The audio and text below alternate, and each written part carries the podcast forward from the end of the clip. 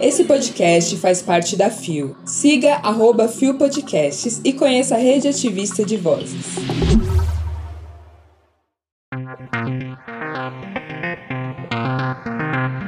Ministério Público pede investigação de Abílio Brunini por transfobia.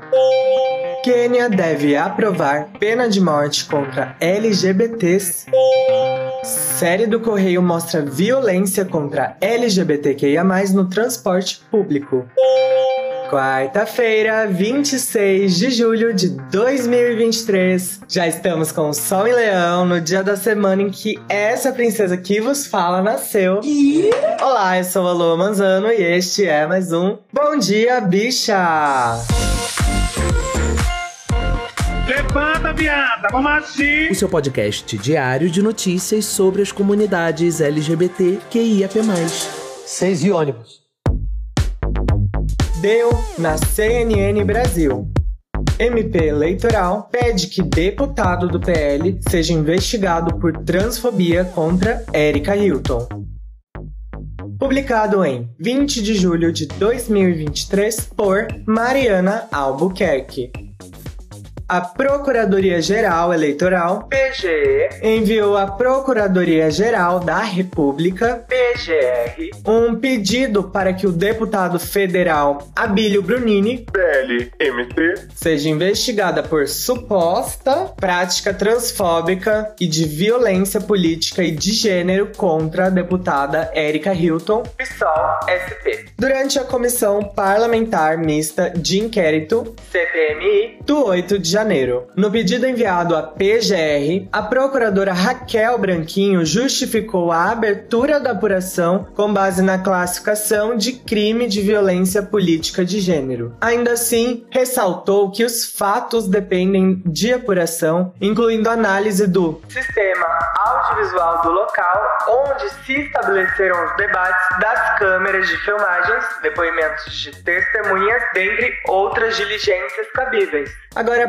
PGR, responsável por apurar eventuais desvios de conduta dos parlamentares, investigará o episódio que aconteceu durante uma sessão da CPMI do 8 de janeiro, na semana passada. O deputado foi acusado por outros parlamentares de ter feito um comentário homofóbico, contra Erika Hilton ao dizer que ela estaria oferecendo seus serviços. A fala, feita fora dos microfones, veio logo depois de ela afirmar que o parlamentar precisava tratar sua carência em outro lugar. A matéria basicamente reforça o quão o machismo ainda é relativizado, pior dizendo, naturalizado em qualquer esfera social.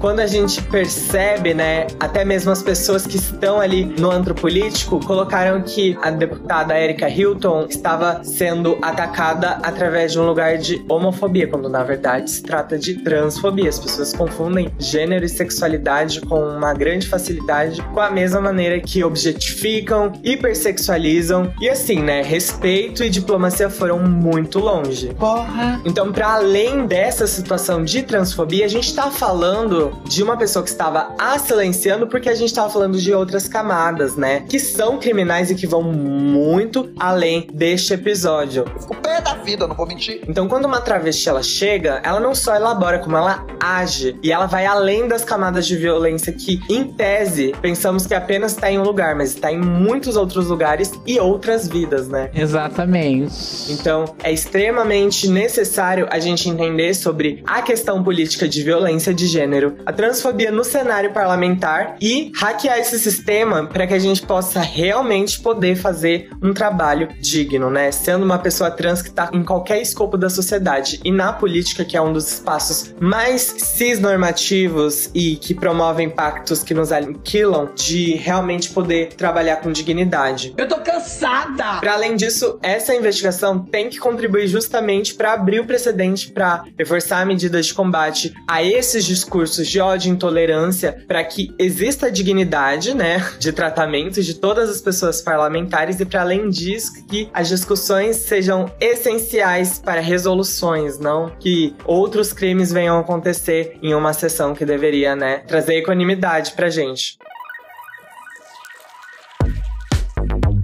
Deu no IG Queer. Assim como Uganda, Quênia deve aprovar pena de morte contra LGBTs.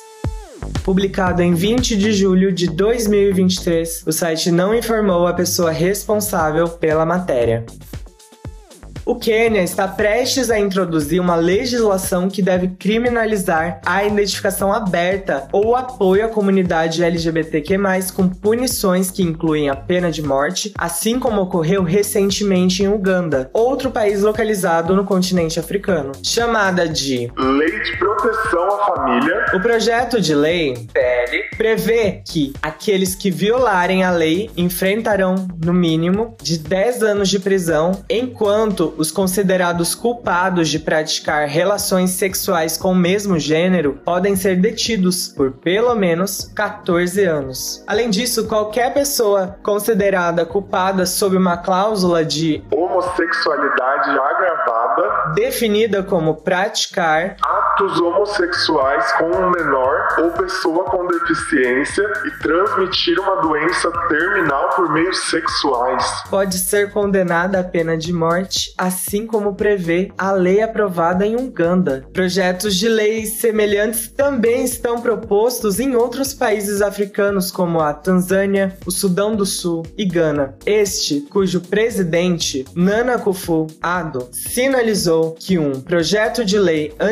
anti-LGBTQ+, vem sendo elaborado, embora o governo seja cauteloso com sua Constitucionalidade. o parlamentar George Peter Kaluma, que liderou o projeto de lei no parlamento queniano, disse que ele e os proponentes do projeto querem proibir tudo relacionado à homossexualidade. O projeto de lei proporá uma proibição total do que o Ocidente chama de prescrições e procedimentos de reatribuição de sexo e proibirá todas as atividades que promovem a homossexualidade. afirmou ele à BBC. Essa notícia do Quênia e de outros países africanos introduzindo essas Legislações entre aspas, para criminalizar a comunidade LGBTQIAPN+, é extremamente preocupante e levanta diversos pontos, né, pra gente pensar a respeito. Senhora. Primeiramente pensando que a associação da homossexualidade ao capacitismo, à sorofobia e pior, a violência sexual infantil é literalmente uma pura necropolítica. Vou pedir para que você pesquise esse termo para que a gente possa realmente entender o nível em que está essa situação. É de cair o cu da bunda mesmo. Para além disso, quando você está criminalizando, né, a homossexualidade, entre aspas, porque daí a gente tá falando das pessoas das comunidades LGBTQIAPN+, já vão automaticamente trazer consequências para saúde pública, porque tornando ilegal estigmatizar mais ainda práticas sexuais ou qualquer outra coisa que esteja envolvido com pessoas das nossas comunidades, fazem com que justamente o serviço de saúde e o tratamento e a prevenção de STs seja algo que é aniquilado da sociedade através desse prisma, né, sorofóbico. Tá entendendo? É muito importante, eu acho que, sobretudo, né, a comunidade internacional, governos, organizações não governamentais e indivíduos para se unir em prol dessa solidariedade à comunidade LGBTQIAPN+, para que as pessoas podem ter direitos humanos em outros países ou, obviamente, pensar que existe uma possibilidade de ter sobrevida em outro país, né? É, gata. Então, é muito importante a gente combater né, essa discriminação também a partir de ações, né? Trazendo a defesa dos direitos humanos das pessoas, né? E apoio contra a discriminação para que a gente possa hackear cada vez mais esse sistema necropolítico. Lembrem dessa palavra, necropolítica. Deu no Diário de Pernambuco. Preconceito limita o acesso da população LGBTQIAP+, ao transporte público. Publicado em 23 de julho de 2023, o site não informou a pessoa responsável pela matéria. A lace ruiva e a maquiagem extravagante chamam a atenção dos passageiros no vagão do metrô de Brasília. O top cropped com mangas bufantes nas cores da bandeira LGBTQIAP e a sombra nos olhos com o mesmo arco-íris dão um tom de quem é a drag queen bicha louca. Naquela noite de sexta-feira, como em muitas outras, ela enfrentou literalmente o transporte público para ir trabalhar. Por trás da persona artística de bicha louca, há um jovem gay, Anderson Viana, 24 anos, que usa a integração entre ônibus e metrô para chegar aos compromissos profissionais e de lazer da drag. E o artista nunca passa desapercebido. Recebe olhares, elogios e provocações. Olha lá o viadinho, já vai fazer palhaçada. Os pais dele devem ter desgosto disso. Estão entre as mais comuns. A mais marcante para mim foi uma vez que estava no ônibus e um homem começou a falar que se ele fosse a morte, ele me matava. Recorda. No Brasil ainda há pessoas que precisam se esconder ao subir em um ônibus. Há casais que se sentem obrigados a sentar em cadeiras distantes dentro de um vagão de trem e há até mesmo pessoas que são impedidas de entrar em um carro de aplicativo. Um levantamento inédito feito pelo Correio Brasiliense a partir de dados do Ministério dos Direitos Humanos identificou o registro de 200 casos de violação dos direitos humanos contra membros da comunidade LGBTQIAP em ônibus e metrôs entre janeiro de 2020 e junho de 2023. Os números foram obtidos a partir de denúncias recebidas pela Ouvidoria Nacional dos Direitos Humanos por meio do Disque 100, Disque 180 ou do aplicativo oficial da pasta. Os dados, no entanto, representam apenas um vislumbre da real situação que a comunidade enfrenta. Uma pesquisa do Instituto Locomotiva diz que 49% dos LGBT já sofreram algum tipo de preconceito dentro de um transporte público, mas apenas 1% destes denunciou o ocorrido. A partir deste domingo, 23 de julho, o Correio publica a série de reportagens Viagem Cancelada. O preconceito que limita o ir e vir da comunidade, que mostra a batalha dos LGBTQIAPN para se locomover em segurança. De cara, já vou pedir para que vocês não esqueçam de encontrar o link da matéria que está na descrição do episódio, pois é muito importante conscientizarmos as pessoas sobre como a violência no transporte público e em espaços comuns podem nos atravessar e muitas vezes podem aniquilar vidas e corpos, né? Então, principalmente quem é da letra T, né? Sabemos o quão esses espaços comuns podem ser atravessadores, né? Transfobia, né, meus amores? Eu já ouvi uma vez de um rapaz transmasculino que foi violentado em um arrastão em um ônibus e foi realmente machucado de maneira grave. E essas violências são físicas, também são psicológicas, envoltas pela LGBTQIA+, fobia e muitas vezes num teor de abuso sexual até de ódio gratuito, que acaba tirando vidas, né? Então, quando a gente fala desses reportes que são números de tiragens, na realidade são muito mais, né? Então é muito importante pessoas que são aliadas entenderem e colaborarem para não serem apenas pessoas que não produzem publicamente LGBTQIAPN mais fobia. As pessoas precisam se tornar anti-LGBTQIAPN mais fóbicas para que os nossos corpos possam ter respaldo perante as situações como essa, como muitas outras que acontecem todos os dias em nosso país.